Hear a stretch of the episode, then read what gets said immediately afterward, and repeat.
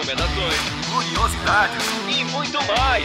Está no ar mais um 30 Minutos, sua meia hora alucinógena de literatura.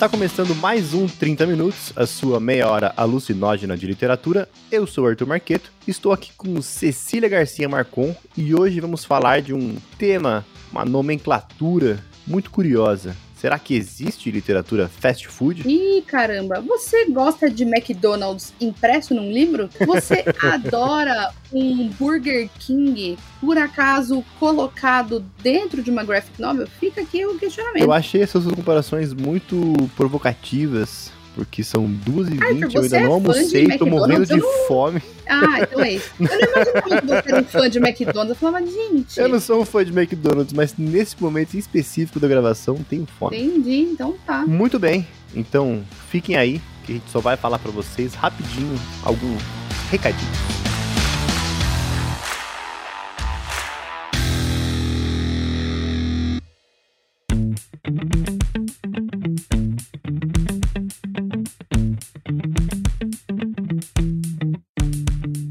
Recadinho então é só para chamar vocês para a live que vai acontecer agora no sábado, dia 11, para acompanhar a gente no primeiro livro do Clube de Leitura do 30 Minutos de 2023, que é o quadrinho Pele de Homem. Então você que já leu, que você, você que está lendo agora para acompanhar, o que ainda não leu e quer saber se o livro é bom ou se é bucha, pode encontrar a gente lá no canal do YouTube às 7 horas da noite, nesse sábado, dia 11, tá bom? A gente espera vocês lá.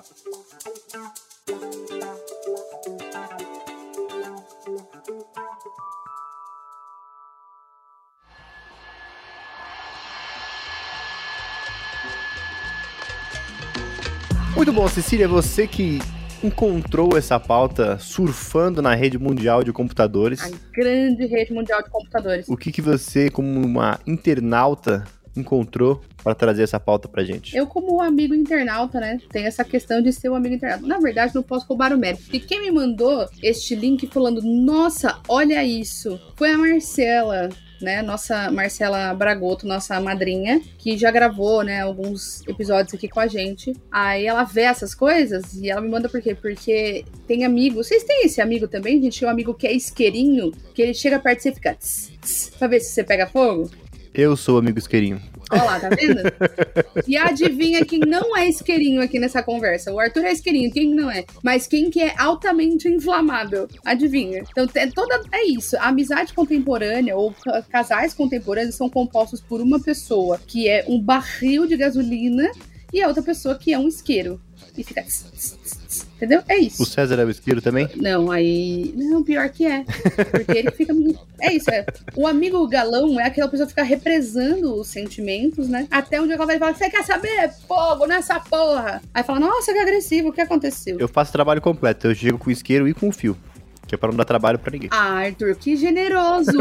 ah, parabéns, hein? Caramba, que legal. Então eu vi, né? Eu, na verdade, com, começou numa, numa thread do Twitter, né? Que é, é essa ideia. Mas eu achei a discussão muito interessante, né? Porque ela sai um pouquinho ali da, da ideia só de discutir arte ou não arte, alta, litera, alta cultura, baixa cultura, ou o que o Jabuti fez, né? Do entretenimento literário. E ela passa a discutir uma coisa que eu acho que é mais interessante, que é a forma de produção, que é uma coisa da ideia do, do consumo rápido, né, para gerar lucro, que vai ser normalmente colocada aqui, né, em série, enfim. Então, nessa thread tem o resumo de um, de um artigo, né, e eu vou ler só o resumo aqui para vocês entenderem da onde que surge, assim, né? Então, ao agrupamento das obras produzidas em favor do lucro e do consumo rápido, geralmente associadas a uma série de outros elementos comerciais, dá-se o nome de literatura fast food. Inserida numa sociedade industrial ligada à pressa e ao comodismo, essa literatura pouco densa, eu acho interessante o ser pouco denso, tem encontrado a sua consagração. Aí aqui eu acho que o pouco denso e a consagração são coisas que eu acho que a gente precisa pensar. Analista do discurso é uma desgraça, né? Vou rasgar meu diploma. Através da contraposição entre ideias apocalípticas entregadas, o presente artigo propõe a análise das principais características desse produto cultural. Outro termo interessante chamar de produto cultural, porque cultural e produto já tem essa ideia da mercantilização construída ali no termo, né? Procurando melhor compreender o fascínio exercido por ele sobre seus consumidores. Em razão de sua forte repercussão na mídia, a literatura fast food é aqui personificada na saga Crepúsculo, da escritora americana Stephanie Meyer. Ou seja, por que, que as pessoas compraram tanto Crepúsculo? É, a pessoa ficou indignated com isso, né? Nesse sentido, são principalmente utilizados os conceitos propostos por Humberto Eco, Walter Benjamin, Adorno e Hockenheimer. Horkheimer, perdão. Então aqui a gente tem um, uma proposta de pensar que existe uma parte do que é publicado dos livros que tem como função gerar lucro e ser consumida rapidamente, de forma voraz. Eu acho, o que eu acho interessante é que fast food, se a gente for pensar dentro do âmbito nutricional, o fast food ele não é nutritivo, né? Ah, chorem chateados, né? Poxa vida, não posso. Como ah, assim? A vaia, né? Uh, né? É, acontece, tá, gente? Também queria. Né? Queria, inclusive, poder comer cheddar, que faz meses que eu não como e eu adoro, porque é, tem leite, eu, é bom, tem leite, nossa. eu não posso. Vai, vai a merda, Arthur. Gente, aí, tá vendo como é que Não, porque eu tô morrendo de fome. É, Arthur, eu já almocei, vou começar a falar que eu almocei. que ideia, mas que ideia idiota minha, né? Não vamos gravar esse tema aqui de fast food antes do almoçar, porque eu acho que vai ser um ótimo. Aí você foi burrão. Não, é a ideia de uma coisa que não é, não é nutritiva. E aqui no, no, na- no resumo vai aparecer a ideia de que não é denso, mas que é consagrado. Aí eu queria dizer que a densidade, a gente tá falando então do que será, né? Que, então não é denso na forma, não é denso no enredo, no o que, que é essa densidade, essa é uma questão. E acho que a outra questão é o que, que é a consagração. Porque eu não acho que existe uma consagração. Eu acho que existe um sucesso dentro da lógica capitalista, que é o sucesso da venda e do lucro.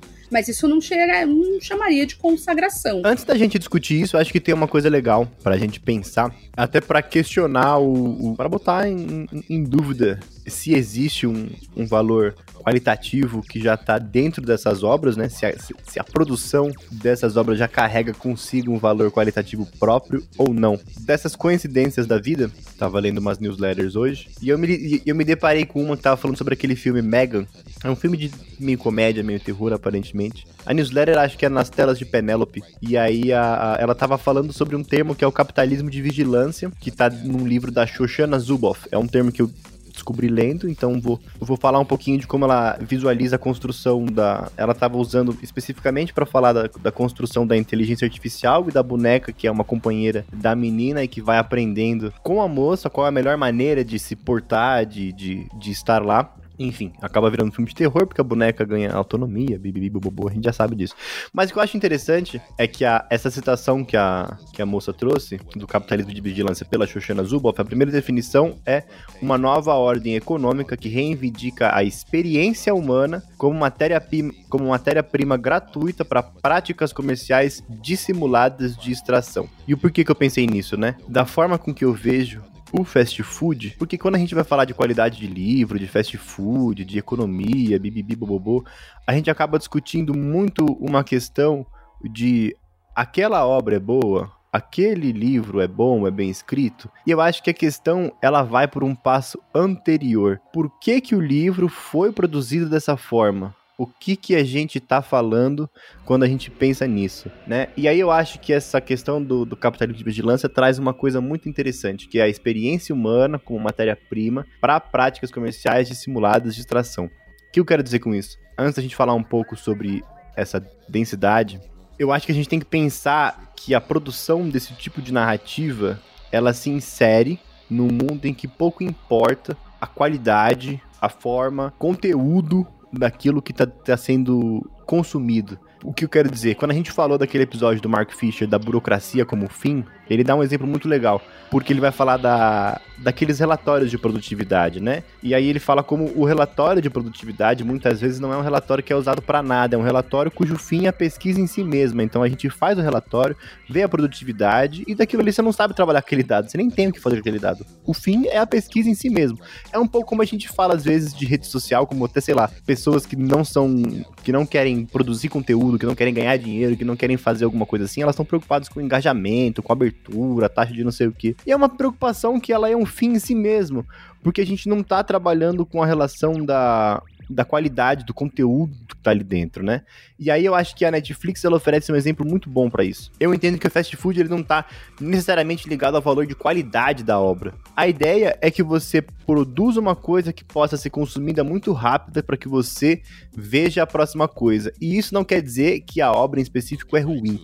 E aí eu vou dar um exemplo. É porque eu vou, eu vou citar de exemplo, por exemplo, a Netflix. A Netflix, ela, ela trabalha no sentido de trends, de, do que fica na moda, do que tá em alto. O Sandman, por exemplo, é uma, é uma obra que foi feita para ser consumida em sete dias. O Neil Gaiman tweetou: Olha, gente, se vocês não assistirem, fizerem binge watching dessa porra em dois dias, a Netflix vai ver aquilo como algo que não é lucrativo, que não é viável.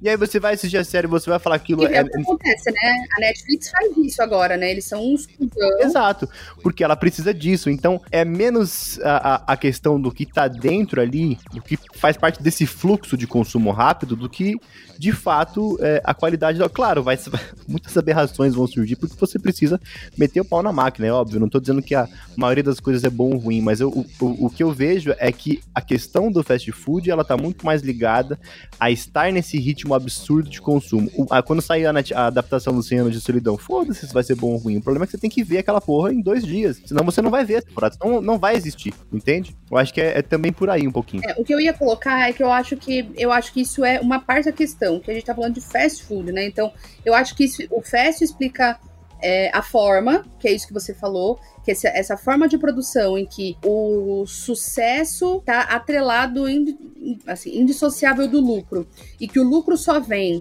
nesse, né, nessa velocidade frenética, eu acho que isso é uma parte essencial. Porque você olha, tem alguns autores que produzem um volume no ano, você fala assim, cara, numa boa, é inviável. Não, não, é, não é viável que tudo isso esteja sendo bem feito, pelo tempo que as coisas levam. Mas eu acho que tem a parte do food, porque eu acho que a gente tem que pensar que quando eles colocam comida, tá atrelada à alimentação e ao nutrir, ao nutrir-se, a cultura como algo que nutre. Eu acho que não é só uma forma de consumo rápida. Senão eu acho que a, a, seria uma coisa mais voltada para o self-service. Você passa, pega, passa, pega, passa, pega e vai. Eu acho que a ideia de dizer que algo é pouco nutritivo. Porque o fast food ele traz essas duas questões juntas: a questão de você comer rápido de forma frenética e a questão de não ter qualidade nutricional. Isso, mas aí se você comer uma comida muito boa, de forma rápida e responsável, também é uma merda, entendeu? Mas você vai estar nutrido, porque o teu corpo cuida disso para você, entendeu? Não necessariamente por causa da velocidade. Você pode comer a mais, você pode comer errado, você pode, enfim, entende? Não necessariamente, mas é menos, digamos, né? Mas eu tô falando da analogia que eles estão pensando aí, entendeu? Eu concordo contigo, é porque a, o claro, fast... porque você tem uma opinião certa nesse podcast. Né? Brincadeira, mais ou menos. Não, eu acho que meu, o ponto é esse. Eu acho que existe sim, do, na, talvez não na forma, talvez a gente possa pensar usos aí do conceito e tal, e, e ir ressignificando, ou ajustando, ou reaplicando, ou trabalhando exatamente nisso aí, pensar no conceito de forma mais elástica. É, mas a princípio, a forma que eu estou vendo ser utilizado aqui nesse artigo, que inclusive está tá colocado aqui na, na descrição, tem relação profunda também com a ideia de que é um livro que não nutre, é um livro que não acrescenta, é um livro de baixa profundidade, ou como está escrito no próprio no próprio resumo, é uma literatura pouco densa, quando na verdade a densidade da literatura também é uma coisa debatível, porque, por exemplo, O Velho Mar não é um livro denso, mas é um livro absolutamente fora de série. Então, a própria ideia de densidade aqui eu acho um conceito complicado. Eu acho que aqui tem essa tem esse esse nó ainda por, por se resolver, para que essa crítica que pode ser muito bem direcionada à forma de produção, que inclusive remunera mal os autores, tá? Então são poucos os autores que estão produzindo nesse volume e estão de fato ganhando grana pra cacete. Não é comum, são pouquíssimas pessoas. Então é uma indústria que produz nessa velocidade, te coloca nessa pressão de ter que consumir as coisas de uma maneira absolutamente fora de, de proporção. E em grande quantidade também, né? Porque se você não tiver toda semana lendo o que você tá na moda, você também não dá conta. Não, e aí tem uma questão que é o. Eu acho que a crítica da literatura fast food enquanto conceito, ela tem que vir para a forma de produção, que enriquece de novo, que ela, que ela tá totalmente moldada dentro do sistema capitalista. É uma lógica full capitalista isso. Tanto é full capitalista que quem trabalha de fato ali, que são de repente né, os escritores, revisores, preparadores, é, capistas, diagramadores assim por diante, com certeza não são quem está enriquecendo. Então eu acho que a gente ganha na crítica quando a gente usa esse termo para debater esse problema. E eu acho que a gente perde na crítica se a gente usar a literatura fast food para ser mais uma forma da gente dizer que um livro é bocó feio, cara de melão. Que é o que eu acho que está acontecendo. Eu acho que você fala assim, ah, é uma coisa que você come rápido e não te nutre, então não é para você comer sempre. Falei, mas eu não acho que a crítica deve passar por aí. É, mas, mas eu, quando eu tava falando da produção, acho que eu tava indo por aí. Por isso que eu falei, acho que a gente tá no, no mesmo caminho. Sim, a gente tá concordando, Bocó. É, eu sei. Essas crianças não entendem. Porque eu acho que quando a gente pensa no fast food, a gente tem que criticar a produção. Porque se você pegar para ler, se você tiver que ler Jane Austen, sentar agora e ler em três horas, eu duvido que você tenha a mesma qualidade, a mesma relação de, de, de afeto que você tem hoje. Por conta desse tempo de processamento, né? da, da própria leitura. É, e acho que tem uma relação, de novo, com o que o sistema capitalista faz com a nossa relação com o tempo essa relação é totalmente esmigalhada, destruída, porque o tempo ele só é válido se é um tempo que está sendo produtivo. Se você tem um tempo que você não está fazendo o máximo dele, ou se você, putz, não, eu tô lendo o livro em uma semana, mas eu quero começar a ler um livro em três dias. A troco do quê, criatura? Entende? Pra quê? É, e acho que a própria ideia, muitas vezes, e essa é uma coisa que eu acho que aí a gente pode de repente debater melhor, que é a ideia da proliferação de sagas que não precisariam ser uma saga. A ideia de você fragmentar o negócio para você ter mais produtos. Então, assim, no lugar de você ter um ou dois livros que tratem do mesmo universo, você faz aquilo virar cinco, entendeu? E aí a pessoa tem que ler a saga inteira.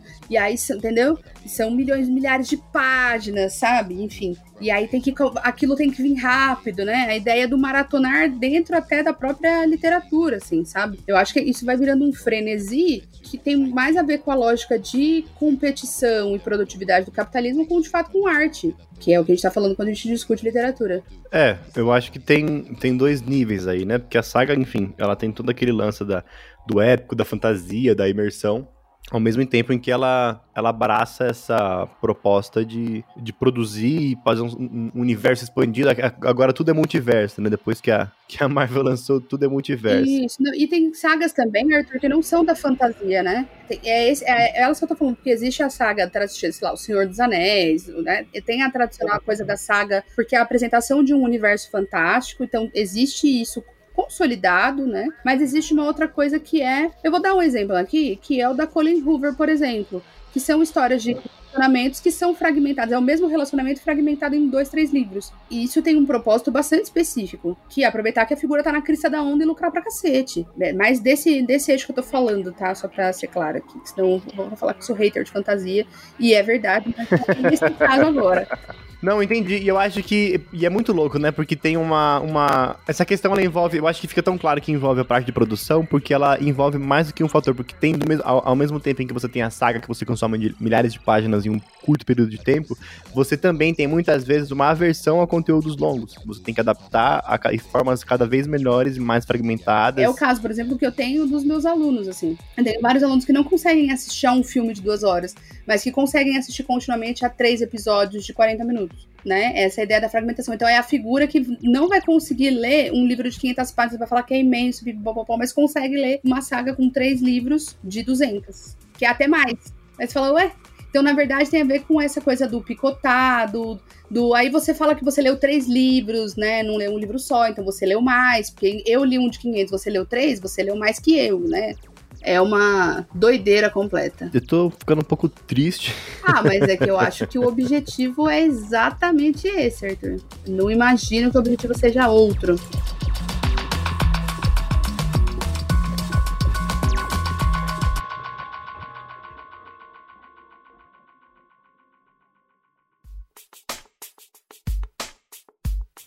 Tá gostando do episódio? Você gosta do 30 minutos? Então faz o Pix pra gente de qualquer valor. É só enviar por e-mail pix@30min.com.br, 30 numeral mesmo, 30. Toda doação conta e deixa a gente feliz e pagando os boletos. Tá bom? Bora continuar?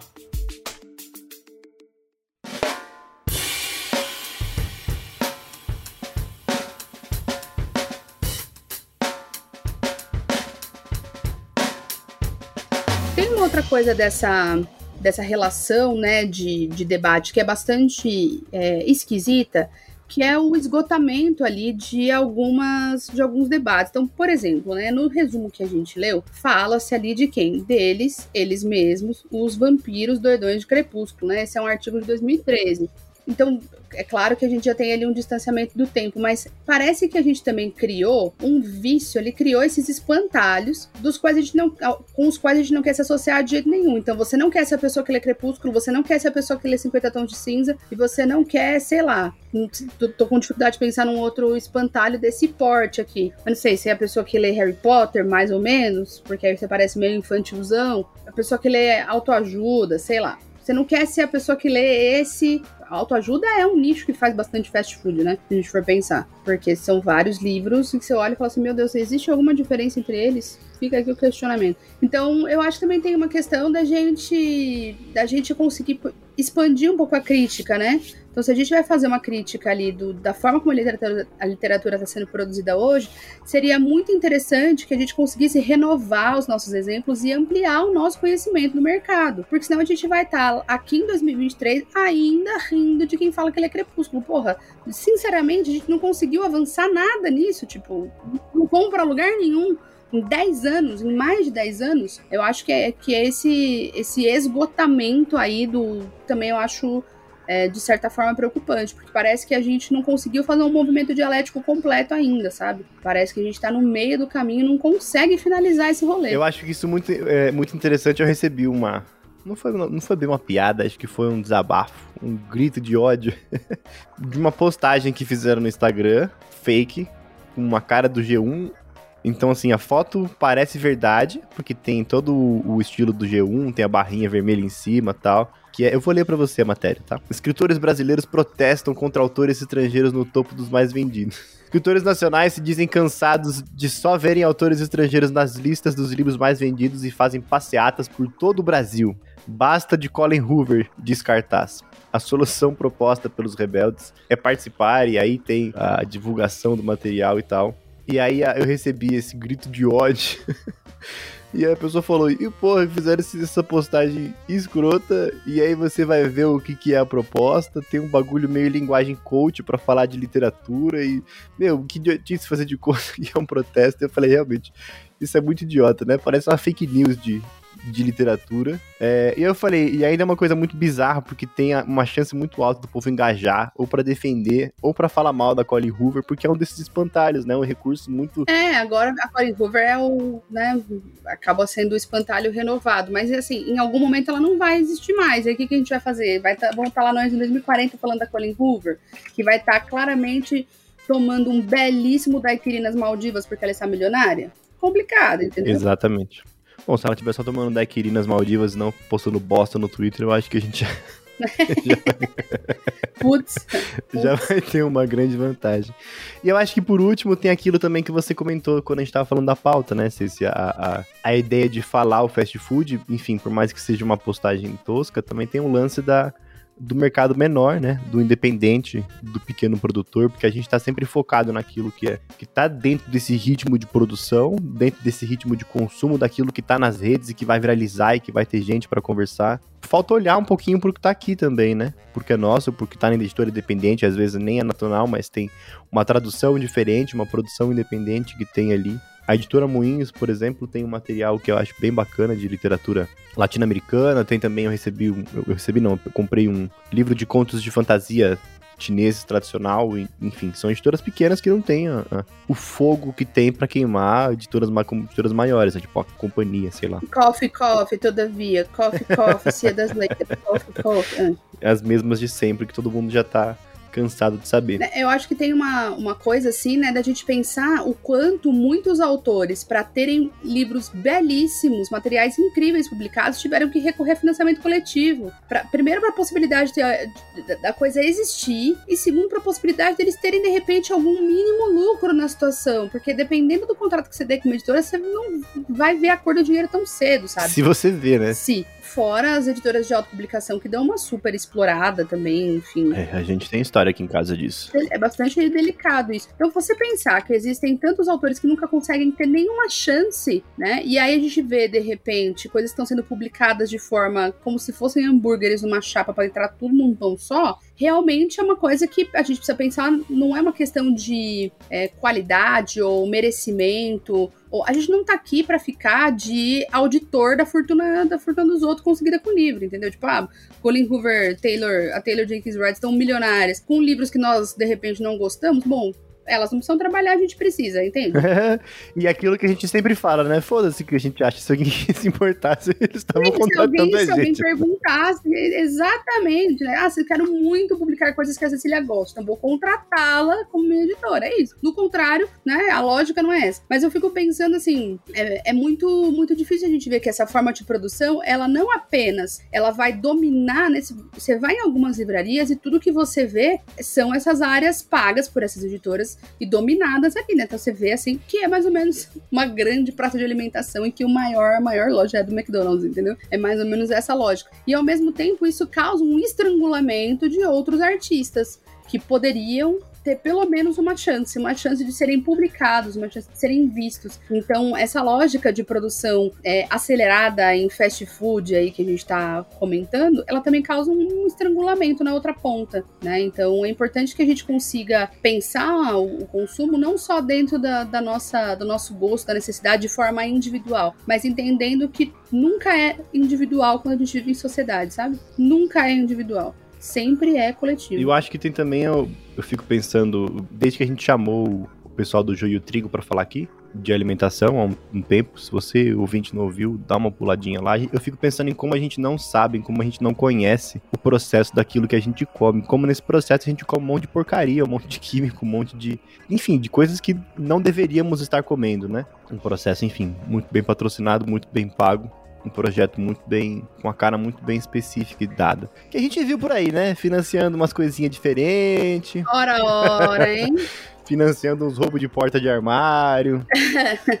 ai, ai financiando cagar na sala dos outros, né? Exatamente. Mas o que eu ia dizer ah, em relação a isso ao, ao, livro, eu acho que isso dialoga diretamente com o realismo capitalista, é, é pensar um pouco por trás da produção do livro tem um projeto, tem uma visão ali, né? Esse tipo de, de consumo, ele tem também umas engrenagens que a gente não faz ideia do que a gente está consumindo enquanto a gente pega de qualquer jeito, né? E assim, dito isso também não é uma questão de culpa, né? Não é uma questão de culpa pensando nisso, né? Porque a gente também não quer que você que gosta de ler uma coisinha meio fast food de vez em quando, aí ou sempre, tá querendo falar que, nossa, você é a pessoa que tá fazendo o outro autor não ser publicado. Não é nada disso que a gente tá dizendo. Porque não passa por você. Porque também, quando outras, quando essas pessoas não são publicadas, é negado a você o direito de conhecer o trabalho dela. E não é, então, é isso, né? Que a gente que, que, que ia chegar no, no, no realismo capitalismo. Não é uma questão individual, não é uma questão pessoal de escolha. Não existe consumo consciente no capitalismo. Eu acho que isso é uma coisa muito importante todo mundo entender sempre.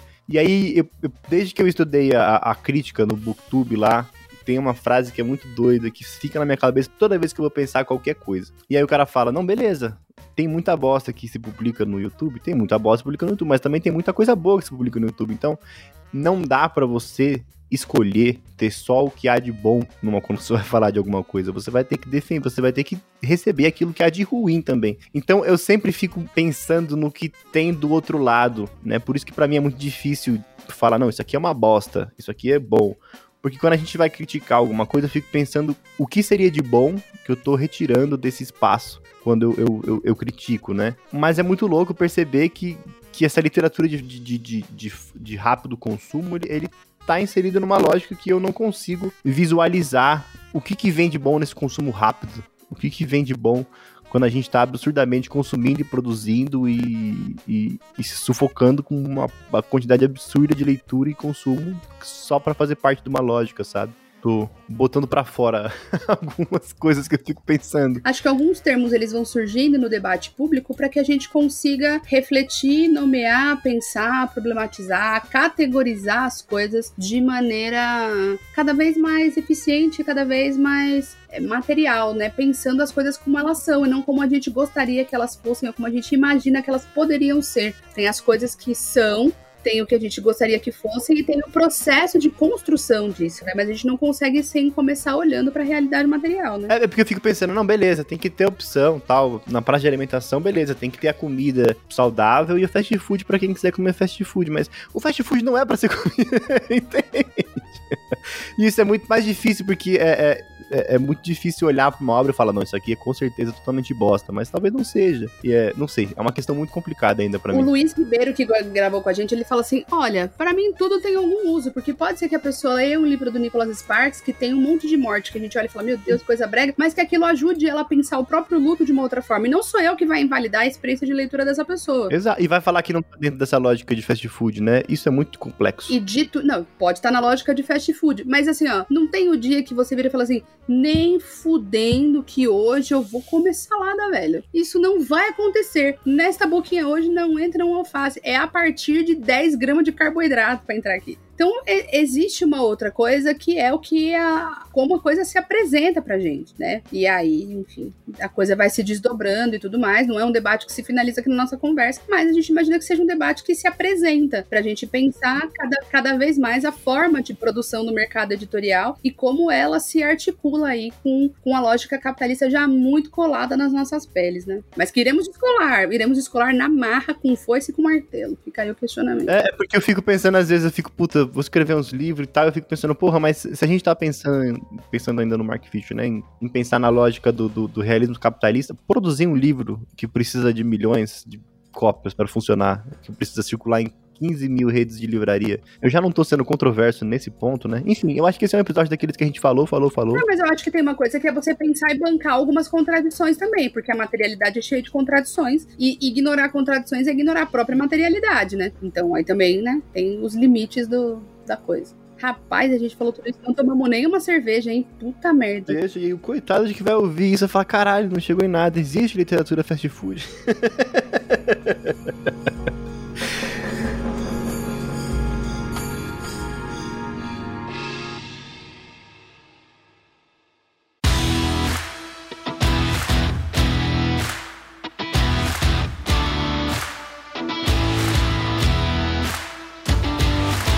É isso, gente. A gente agradece esse cara até aqui. A gente tem o nosso grupo exclusivo para apoiadores no WhatsApp. Tem também a nossa biblioteca de conteúdos no Telegram, que você pode entrar no grupo e conferir tudo que já foi produzido de extra para ter acesso a isso e muito mais. É só procurar a gente no Padrim ou no PicPay. 30min, 30min. Temos os links aí nas descrições. A gente tem não só o grupo e a biblioteca de conteúdos, mas temos também os sorteios que voltaram a funcionar desde muito tempo. E temos também o Fura Fila, a gente já sorteou o primeiro Fura Fila, né, Ceci? Sim, e em breve, quer ver, ó, deixa eu olhar aqui na tabela. Em março sai o primeiro episódio que furou a fila, que foi, a sorteada foi até uma Lúcia Cobori, no episódio do Lima Barreto. E em março a gente já vai publicar o episódio da, da, do que furou a fila, tomou o lugar do outro que, que era o lugar dele e entrou no lugar. Eu acho que vocês vão gostar, porque a Thelma teve um ótimo gosto. Mas fica aí pra você. Será, Arthur? Eu acho também. Inclusive, já tava aqui esperando e chegando. Eu acho que vai. É, che é chegada a hora. Eu também acho. Então vamos. Você, e pra quem não quiser poder fazer o apoio recorrente, qual? Quem não quiser poder fazer, você viu o que você falou? Quem não quiser poder, quem não quiser, quem não poder, quem não. você está louco.